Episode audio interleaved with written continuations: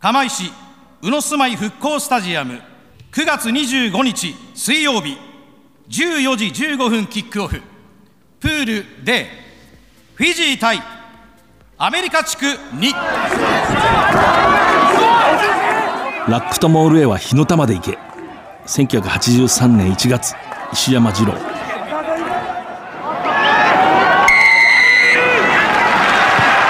藤島大の楕円球に見る夢。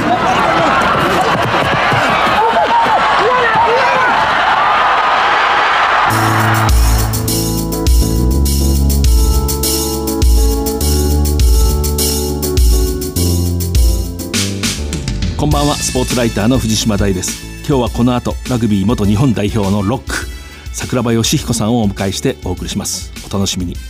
10月28日29日に神奈川県の保土ヶ谷ラグビー場で7人制ラグビー女子日本一を決める太陽生命ウィメンズセブンズシリーズ第3戦が行われました、えー、雨天のため決勝はキャンセル。アルカスクイーン熊谷と日本体育大学両チームが1位。アルカス熊谷3大会連続の1位です。大会 MVP 日体大の小月美里が選ばれました。ラグビーのジャパン15、まあ、実質の日本代表ですけれども10月28日福岡のレベル5スタジアムで世界選抜と、まあ、強化試合を行い27対47で敗れました。この試合世界選抜のウィングに入った藤田義和パナソニック非常にはつらつとしたランで2トライ印象に残りました。そして日本代表は、えー、昨日2019年ワールドカップ日本大会で決勝の会場となる横浜日産スタジアムでオーストラリア代表と対戦しました。今日産スタジアムでテストマッチ終わったところです、えー、ジャパン日本代表はオーストラリア代表ワラビーズに30対63で敗れました。観客が今日4万3000今日のジャパンはね私試合前のウォームアップそれからそのそれよりさらに前のこう控えの選手の雰囲気などを見ていてちょっと前半の立ち上がりやられるぞと。なんとなくこうそういう予感がしました。ワラビーズはピシッとこうウォームアップをしていた。でやはり畳みかけられてキックオフから。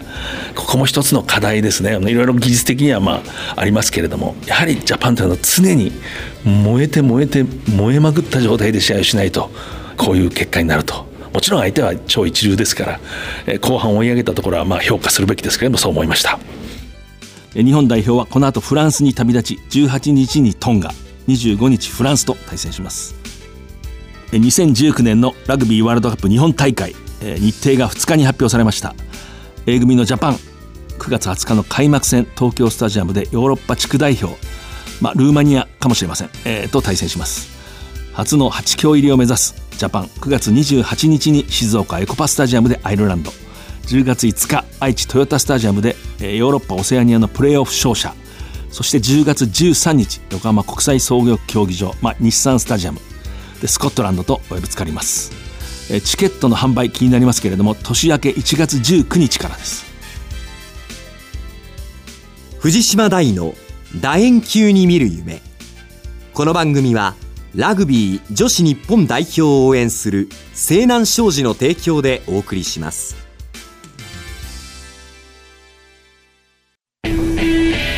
圧倒的な機動力と高い技術力。そしてそれを生かすチーム力。西南商事のリサイクルで東北の未来を笑顔に「Recycle More」「We Can」西南改めましてスポーツライターの藤島大です。今月のゲストラグビー元日本代表の、まあ、本物のロックえー、桜庭義彦さんです、えー、よろしくお願いします。桜庭です。よろしくお願いいたします、えー、桜庭さん現在釜石シーウェーブスのゼネラルマネージャーいわゆる GM ですねを務められて、まあ、同時にラグビーワールドカップ2019年のアンバサダーとしてまあ活躍されています。先日ねちょうどあのいわゆる組み合わせというか、はい、会場と組み合わせが決まったんで、えー、そのことも含めて今日ワールドカップについて、あるいは新日鉄釜石、そして今の C ウェーブス、えー、いろいろお話を伺いたいと思います。ちょっとプロフィールを紹介します。1966年9月、22日生まれ、51歳です。秋田県南秋田郡の出身。あの秋田工業出身ですね。で、1985年の卒業ですね。そうですね。で、その年の1月に花園で優勝してると。はい、そうです。えー高校日本一のロックから当時、その連覇を遂げていた、続けていた新日鉄釜石へ入社します。はいそしてまあ、ジャパンに、翌年ですよね、もうジャパンに選ばれる。えっと、選ばれたのがそうです、86年ですね、本当に若くして、はいもう、えー日本代表に入って、キャップはえー43キャップです。そしてまあ、同時に桜庭さんと私、これ非常に印象的なんですけども、えープレイヤーでありながら、えー1992年ですか、法政大学の通信教育部はい。というところの文学部の地理学科にこはい。う入学されて、それをこうしっかりご卒業されてると。えー時間かかりましたけど。まあ、99年、はい。入る人はいるんですね、はい。本当に自力でこう、勤めがあって、はい。ラグビーがあって、しっかり卒業される方って実はなかなかスポーツ選手で少ないんですけれども。はい、さすがだなと思いましたけどね、この。えーありがとうございます。しぶとくやった成果だと思います。今、しぶといという言葉がまあ似合う人ですけれども。で、まあ、ジャパンについてですけれども、えー1986年9月でしたね、あれ。スコットランド戦、はいえー敵地マレーフィールド、エジンバラ。えー18対33で負けますけれども、その試合でまあデビューされて、はい。最後の試合が1999年ですね、ワールドカップのアルゼンチン戦、はい。これカーディフでしたかね。はいこれは12対33で敗れますけれども、実にこう長いスパン、ジャパンをね、ね、えー長きにわたって代表として活躍活動できて、ええ。本当にこう幸せだなと思いますね。えー今、活躍と言いかけてすぐ活動と言い直すところが桜庭さん。で、今日、まずですね、ワールドカップの話からはい伺います。本当に先日なんですけどもね、よいよ決まって、えー9月25日、はい。えー釜石で、えーフィジーと、まあ、はい。アメリカ大陸の代表。そうですね。まあはい。私の感覚ではカナダが来るかなと。カナダかなと思いますね。はい。そして10月13日にこう、はい。アフリカの、まあ、はい。代表と、はい。この最終予選ですね、一番最後に決まるはい。代表。まあ、これはアフリカまだ何とも言えないですかね。どうアフリカ、まあまあ、あの、ここ直近のね実績だとナミビアだナミビアとかってですね。い。うのが連想されるとそうですね。はい。最終予選というのはこれどうこれは分かんないですね。本当に分かんないですね。ええしかし、このまあ2試合が釜石の競技場で決まりました。はいこれについてちょっと話してください。はい、決まってるのはフィジーだけなんですけど、やっぱフィジーって、おそらくこう出場する国の中では一番気温の暖かい国だと思うんですね。まあ、それがまあ、釜石に来るということで、まあ、釜石、気温は暖かくないですけど、まあ、その人の暖かさという意味では、あのやっぱ一番暖かい土地だと思うんですね。なので、やっぱそのフィジーが釜石に来て、こうぜひ暖かい歓迎をしたいというふうに言いましたね。あの、フィジーっていうのはワールドカップの歴史を見ても、自分の国以外のファンが2番目に好きなチームとよく言われてたんですね。まずは抜かないですよね、ええ。自分のこうラグビーを貫き通すというのが特徴にあると思うんで、見てる人たちにも何かこう伝えるものメッセージっていうのがあるラグビーだと思いますね。こう白いジャージにヤシの木のエンブレムをつけたチームが、あの、釜石で試合するとも非常にこう味がある。そうですね そしてまあ10月13日ですけれども、はいもうおそらくナミビア代表、ええ本当あれいいチームでね、あだと思います。アマチュアなんだけど頑張るんですよね。ええこれも、まあさっきのフィジーと被るんですけど、最後まで諦めない、こうスピリッツありますよね。やっぱそれが非常にこう印象的です。いわゆるビッグな国ではないけれども、愛されるチーム、そしてあのハートのある、その意味では僕は決してね、こう、大きなニュージーランドが来たっていうわけではないけれども、うん。ねなんとか釜石にいいチーム来たなと私は思うんですよ。えーいや僕もそう思います。ええ。はい。フィジーにしても、まあ想定されえるえナミビアにしても、もしかしたらカナダにしても、そうそうですね。非常にビッグではないですけど、ええ。こう地道にこうラグビーをこう取り組んでいるチームだと思うんで、やっぱ非常に地域の人たちにも何かこう伝わるラグビーをしてくれるんじゃないかなと思いますね。でワールドカップっていうのはそそのフランスなんかもそうでしたし、まあ、ニュージーランドもそうですけれどもどちらかというと小さな町に、まあ、いわゆる小さなチームが来る、しかしそこにそれほど大きくないスタジアムが満員になって、町の人たちがみんなでそれを喜んでる、あれいいものなんですよね。カードを聞いた瞬間、あそこで満員でフィジーが、そしてそれ以外の国がプレーをすることを想像しましたね。え。えわかります、ええ。それでまあ釜石のスタジアムなんですけど、ええ。宇野住まいってあの独特の字なんですけどそうです。そうですはい。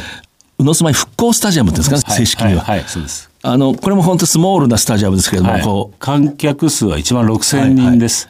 でやっぱそこの場所というのが、東日本大震災の時には津波にの被害にあった場所で、やっぱそこに地元の宇野住まい小学校と釜石東中学校という学校があって、で大きな津波が来た時に子どもたちは高台に逃げて、ええ。その学校にいた子どもたち一人の犠牲者も出さなかったっていう、まあ、いわゆるその釜石の奇跡と言われている場所ですよね。はいはいはい。まあ、そこに今その新しいスタジアムが作られているということで、まだあのスタジアムの前景は見えてきてませんけどメインスタンドの鉄骨だとかというのがだいぶこう立ち上がってきてますのでワールドカップに向けて地元でもだいぶこう見えてきたなというふうに思いますね。えー確かにあの震災のこともある、ええ。もう一つやっぱり釜石というのはラグビーの、ええ。なんといっても新日鉄釜石が、うん。はい。まあ、その昔富士鉄釜石から始まって、えーそこになんていうか土壌っていうんですかね、土の下にそういうこうラグビーのマグマみたいなのがこう、うん。決してこうゴーゴー音を立てないけどええ。静かにスーッとこう、え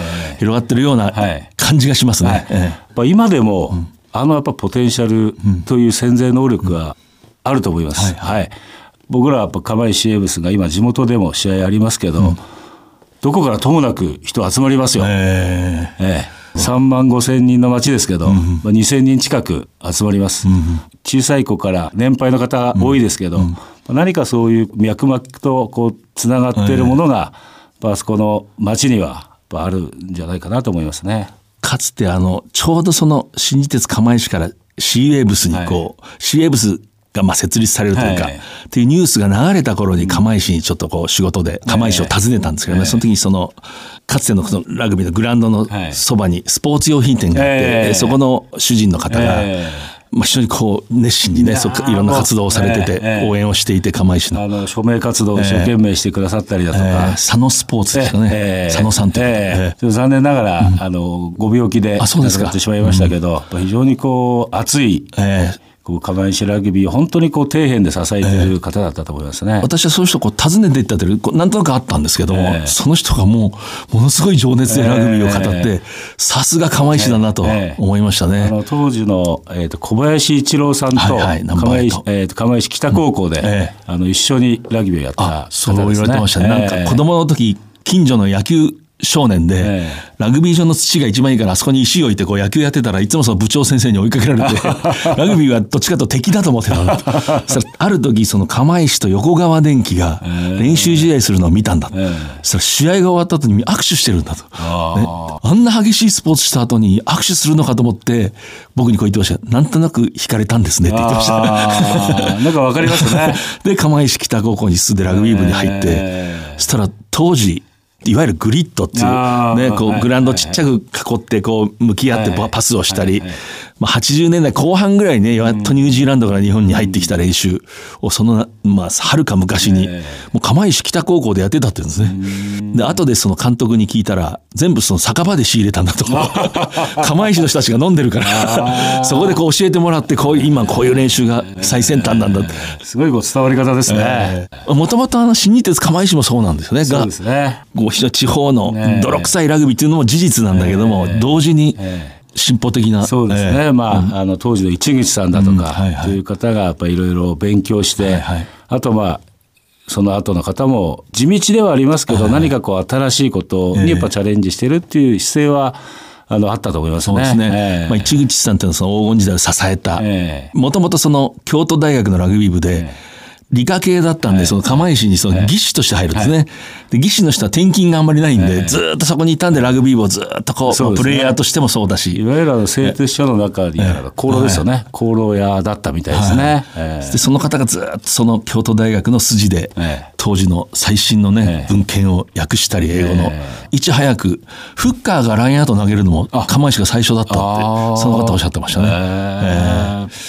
であの桜庭さんは、はい秋田工業でまあ日本一になって、はい。ロックあの、はい。身長192センチですね、まあ、当時も大きかったもちろん、私たちの、ね、こうラグビーをずっと見てるものにしたら体が大きい人ってもちろん魅力だけども、体が大きい人が秋田工業で鍛えられて、鍛えられたってのはもう、まあ本当の本当の意味のエリートですね、つまりあの恵まれた人ってエリートって意味じゃなくて、えーラグビーの本物を掴んでる人ってイメージがあるんですね。そうですね。えーあの、まあ、秋田工業、あんまりこう、なんていうんですか、あの、テクニカルなことというよりは、高校卒業した後、こう役に立つようなこう基礎基本というのを、まあ、教えてもらったと思いますね。はい。その秋田工業でまあ大きな体をしてる、はい。これをおそらくものすごいチームがスカウトに来ると思うんですね、はい。スカウトとかあるいは、はい。はい。まあ、うちへどうだ、はい。やはり釜石でしたか。あの僕当時の,、ええ。あの監督された松尾さんに松尾さん。あの、秋田に来ていただいあてそうですか。ぜひあの釜石連覇してましたので日本一を一緒に目指そうということであのぜひ松尾さんと一緒にラグビーをやりたいと思ってそうですね。えー釜石に行くことに秋田の純朴な少年のところにあの人が来たら、はいはい。コロッと、ただ釜石ってのは松尾さん辞められてましたよ ちょうどその時に引退されたんですよそうですね。はい。つまり桜庭さんが入る、まあ、前の年度までが7連覇そうですね。はい。ええ。そういう意味でちょっとほろ苦いところも。どうですか？まあけどだからこそこういろいろ長きにわたってなるほど。こう釜石のラグビーに関われたとも思います。なるほど。はい。実際釜石に入られて、えどうでしたか？その最初の。いややっぱ先輩方のそのラグビーに対する思いあるいはその7連覇から8連覇を目指してましたので、えー松尾さんがいなくても勝つんだというこう迫力は圧倒されました。あそうですか。はい。やっぱりそのなんていうかあ若いリスナーの方に解説しますと、新日鉄釜石の魅力っていうのは関東の大学で活躍した人ばっかりではなくて、はい。関西とか、東北の高校でた人たちを叩き上げて、え本当に無敵のチームを作ったと、はい。まあ、そこに魅力があったわけですけどね。そうですはいまあ、そういう人たちが、そういう人たちが、まあ、石山さん、洞口さんいらっしゃって、まあ、あと一緒のポジションの瀬川さんあなん瀬川かもいて、清さん。ええ。あのラグビーもそうですけどお酒の方でもだいぶ あのご指導いただきまして。ねあの古き良き、ええ。猛練習をして、えしっかり働いて飲む時は飲むと。ベースには、何くそというような反骨心がやっぱあったと思いますね。それはなんてかやっぱり都会のそれこそエリートみたいなものに対するうん。あれですか？だし、その田舎で、えー頑張ってもそのできるんだというこう何かこう証明できるような思いというのがやっぱ先輩方の行動であり、あるいはこう言動に、いろんなところにあったと思いますね。かつてのその頃の往年のまあある名選手が私昔聞いたことあります。本当、あの釜石が実は世界と直結してたんだと、そのさっき理論のええ導入した話もそうです、こそこから選手がジャパンになって、ええ本当に世界で桜庭さんもワールドカップ3度出場されて、こうそこがまた魅力でしたね。そうですね。ええ。83年にね、あのウェールズの日本代表がこうまあテストマッチではなかったですけど、まあ、今ならテストマッチですね。今ならテストマッチですけど。あの満員のお客さん、ほぼ満員のお客さんの中で、釜石の先輩方多くの先輩方出てましたもんね。ほとんど勝ちそうになってそうですよね。松尾裕二さんがキャプテンで、日比野博さん監督で、千田さんが走ってね、この話すると止まりませんよ。往年のファンはみんな今名前わかるんですけどね。はい。えーで、桜庭さんはやっぱりこう、ちょうど連覇がまあ入って、はい。途絶えて、いやーまあけどまあ純粋に勝ちたいという思いでやってたと思いますね。ええ。あとはまあたまたまこう日本代表に選ばれてたので、釜石でもやっぱやればできるんだ、日本代表に選ばれるんだっていうことをメッセージとしてこう伝えられる、まあ、立場にあったので、そういう意味ではこう日本代表に選ばれて活動できたことが何かこう他の人にも伝わる役割は少しはできたんじゃないかなというふうに思いますね。まあ、チームとしてはなかなか勝てませんでしたけど。えーでもこう意地みたいなのは確かに伝わってきましたよね。えーなんとかするんだっていう。えー改めて桜庭さんのこうプレーを私はもうよく見てましたけれども、決して派手な、ボンボン走ってトライをするというよりは、スクラムを誰よりもひたむきに真面目に押して、ラインアウトをしっかり取って、ラックを一つ一つめくっていくと、まさにロックという、まさにそういう選手でしたよね。まあけどさっきの高校の時の話なんですけど、高校の秋田工業の OB の方に、明治 OB で畝田さんという方がいらっしゃって、あのその方に教えていただいた言葉で、ロックも含めてフォワードというのは、い、わゆるそのお姫様を乗せて引っ張る馬車馬でいいんだと。いうようなことを、まあ、精神的なものですよね、あの教えていただいて、まあ、お姫様は綺麗ですけど、はい。まあ、それをこう引っ張る馬車馬がいてこそ初めて、まあ、そういった綺麗なものが見えるということ、まあ、まさにこうラグビーのトライだとか、ということと一緒だと思うんで、まあ、なんかそういうこう言葉をこう大事にやってたんだと思いますね。ええあれ何年だったかな？1990年代の終わりの頃ですけれども、か2000年ぐらい早稲田大学でコーチしてたんですけどね、はいはい。あの時釜石がはい。東伏見のグラウンドに来て、えーなんかねスクラムを組んだのかな、試合じゃなかったと思うんですよ、ええスクラムを一緒に組む、ええスクラムですね。ええでその時に、そのセッションが終わった後に、桜庭さんが一人で、グラウンドのその隅のところでこう、シャトルランみたいなのを、えこう腕時計を見て、時間を確認しながら、ええ黙々と走ってた。それを、あの、早稲田の学生が見て、僕に言ってましたね。ああれがジャパンですねって。あれ、いいものを見せてもらって。えー あの頃はこう、たった一人でね、パラジャパンの自覚ですよね。あ何かやっぱ押されるものがあったんだと思いますね、えーやんなきゃいけないっていうのがあったんだと思いますね、えーあれは本当に非常にこう、早稲田の学生にいい影響を与えていただいて、本当にみんなこう、それを見たっていうのはやっぱり大きいですね。こう、あ、これが本当の人なんだ、本物の選手なんだっていう。あれぼ僕もよく覚えてます。で、まあ、あの、桜庭さん、ちょっと一応これを伺いたいんですけれども、東日本大震災。はい。あの時はどこにおられたんですか？あの時はあのちょうど釜石駅前に、あの製鉄所の、まあ、事務所があって、えーそこにいました、はい、これはただ事じゃないというのはやっぱり分かりました。まずはあの、まあ、被害あったのは津波なんですけど、やっぱ津波の前にあの揺れが、まあ、今まで経験したことのないような強い揺れであまりこう新しい建物じゃなかったんで、はいはい。建物そのものが崩れちゃうんじゃないかっていうまあ不安がありました。はい、でまあその後、ある程度時間が経ってからまあ津波が来て、え。でわ我々こう製鉄所っていうのが釜石駅前に国道があって、はい。で国道よりこうちょっと高いところにあったんで製鉄所の事務所の方には直接津波は来なかったんですけど、その国道に車が数十台動けない状態でこう津波がこう来て、えでもう乗ってる人たちがなかなかそその外に出れない人もいて、まあ、出れた人たちをこう高いところにこう引き上げる。ことをその津波の時にはこう経験しましたね。はい。それをこうまあされてと。はい。あ、そうですか。はい。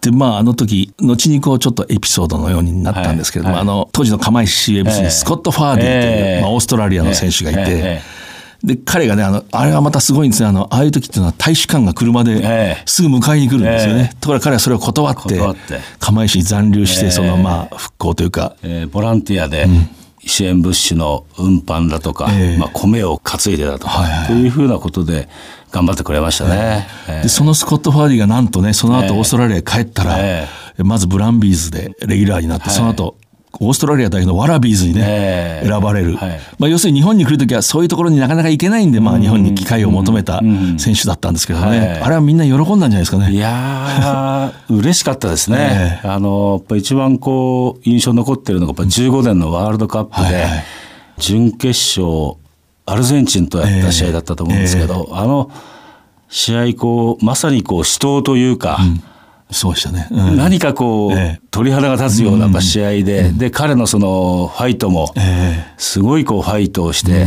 まあ同じ時期に釜石でやっ一緒にこうラグビーに携わったものとして、非常に誇らしい、えー試合であり、彼のプレーだったと思いますね。あのスコット・ワーディが向こうの新聞にね、オーストラリアの新聞によく釜石の話は時々するんですけどね、ええ。やっぱあれが自分にとっていい、ええ。まあ、その経験になったと。それはシーウェーブスのラグビーの経験ですね、まず。決してゴージャスなホテルに泊まるわけではないけれども、で日本式の旅館に泊まったこともあると。でもそうやってみんなが力を合わせてね、はいこうやっていく。それでこう学んだものは多いというようなコメントをよくしてますね。あとはそのラグビーのスキルで言うと、やっぱ釜石だとラインアウト飛んで、まあ、スクラムをしてあそうでボールキャリーして、ええ。タックルしていろいろこう求められることが、まあ、彼のオーストラリア帰ってからのスキルアップにもつながったんじゃないかなと思いますけどね。彼の評価って大体その目立たないけど、まあ、桜庭さんみたいな選手ですね。辛い仕事を黙々とこなすっていうのが彼の評価。体強いですよね。えまあ、怪我はすると思うんですけど、絶対怪我であの練習も休まないし、試合も抜けないですよね。ええそれは釜石にいた時もそうだったと思いますし、ブランビーズでもワラビーズでも、え外されない限りは出続けてましたよね。ええーぜひね、あの、今度のワールドカップ、宇野住まいのスタジアムに来てほしいですね。来てほしいですね。ええ。まあプレイヤーとしてはどうかわかりませんけど、ええ。何かこうそうですね。携わってほしいなと思いますね。ええ。で、今、シーエブスの GM として、はい。まあ、そういう、こう、新しい形のクラブをこう、まあ、実際に運営されてる。えーエムスになって、やっぱずっとこうトップリーグにこう昇格することを、まあ、目標にして、えーやってきました。で今トップチャレンジリーグというところに所属して、まあ、あともう少しというところにはいると思うんですけど、やっぱなかなかやっぱそこまで届いてないというのが、まあ、今現状だと思います。まあ、ただ、やっぱ19年、えー釜石でもラグビーのワールドカップ行われますので、まあ、ぜひ19年こうトップリーグに名を連ねられるように、えーあとまあ今年来年のシーズン、ぜひこう、えーチーム強化をさらに図っていければなというふうに思っています。今こう選手のまあ構成っていうんですか、はい。どういうふうにやっぱり GM としてはね、そうですね。あの当然強いチームを目指すために、いい選手をやっぱ補強もしています。ただやっぱ一方で釜石のチームの魅力というのは、やっぱ地元の選手を育成してコツコツコツコツ育てて、やっぱ一人前の選手にするというのも一つ魅力だと思っているので、まだ数は少ないですけど、中にはそういった選手もいますので、ぜひそういった選手を一人前に一人でも多く、えーできればなというふうに思ってます。スクラムの押し方なんてまだ教えられるんじゃないですか、スクラムさん。スクラムの押しが強かった。けど、まあ、あの、もう押し続けるっていうことしかないんですよ。まあ、要は抜か抜かないってことですよね。え ーその精神をぜひね、えー桜庭さんが入られた前後の時代の釜石の人っていうのは、あの、後音色の書物なんかで見ると、えみんな、なんかただもんじゃないですね。なんか、地味だった選手も勉強して学校の先生になったり、ええ。ね、高校出て、釜石でプレーして、そんなレギュラーでもなかった人が、ものすごい一生懸命勉強して、そうですね。岩手県の教員になったり、えー結構あの、今でも、まあ、CA 部出身で岩手で高校の先生、ラグビーを教えてる人もいるしそういう点では何かこう CA ブスなり釜石のラグビーで培ったことをラグビーだけじゃなくて、何かそういった思いを今の子どもたちに、えあるいはこう社会に役立つような行動ができてるんじゃないかなというふうに思いますね。それぞれの持ち場でえ、え。みんな力を発揮してるんですよね、ええ。あのええ、釜石ラグビーの人たちっていうのは。ええ。やはりあの、そこで松倉グラウンドでやってきたことっていうのがベースになって、ああいうところでやったのが負けない気持ちをこう作ってるんじゃないですかね。ええ。うん。今改めてそのその釜石の、ええまあ、ラグビーをまあいわば牽引していく立場の一人として、ええ。ええ本当に今こう毎日どういう気持ちで 取り組まれてる？いやーあの19年までにトップリーグという話の中で言うと本当こう時間との戦いだと思うんですね。なんでありきたりですけど一日一日をこう無駄にすることなく、1分1秒を無駄にすることなく、まあ、チームの強化でありあるいはこう魅力あるチームにするためには何が必要かというのをまあ日々、あの巡らせてます。押し続けてる。押し続けることっていうのは すごいですね、えー。あとはやっぱ逃げないことですね。ええー。逃げないことです、ね。逃げないこと。ええー釜石シュエーブズの今後の試合を紹介したいと思います。えー11月18日、えー松田と、まあ、広島で、えー11月25日、中部電力と、えーまあ、水穂ラグビー場、名古屋で、えー戦います。やっぱりこう、応援したくなるんですよね。で、どんな試合にもあの大量旗が揺れて、え必ずファンの方がね、ーあの心強いですよどこのね。土地で戦っても、えーえー心強いです。えー最後、まあ、いよいよ2019年、はい改めて、12の開催都市の中で、えー一番小さな町で、一番小さなスタジアムでの開催になります。ただ、人の温かさ、これはやっぱ12の開催都市の中で、一番温かい、心の温かい大会にできればなというふうに思ってます。1万6千人のスタジアム、ぜひこう満員にして来たチームも、そして見に来た人たちも、思いを感じられる大会にできればなというふうに思ってます。ありがとうございます。今日はあの、桜庭義彦さん、わざわざ東京で、えーお話ししていただきました。ありがとうございます。ありがとうございました。圧倒的な機動力と高い技術力そしてそれを生かすチーム力西南商事のリサイクルで東北の未来を笑顔に Recycle more. We can. Say none. ラックとモール A は火の玉で行け。これはまあ1983年の1月某日、当時の新日鉄釜石の左プロップ、日本代表の石山二郎が、自らの負傷でこう代わりに大切な試合に出場する長山時盛へ、ま、伝えた言葉です。当時のその釜石を追った書物、上岡信夫さん英文学者ですけれども、この方の釜石ラグビー栄光の日々という書物、一冊の中に見つけることができます。ラックとモールへは火の玉でいけ。これがやっぱりその釜石のラグビーの根底の精神だと思いますね。非常にこう東北の人たちが黙々と努力をする心の温かみがある。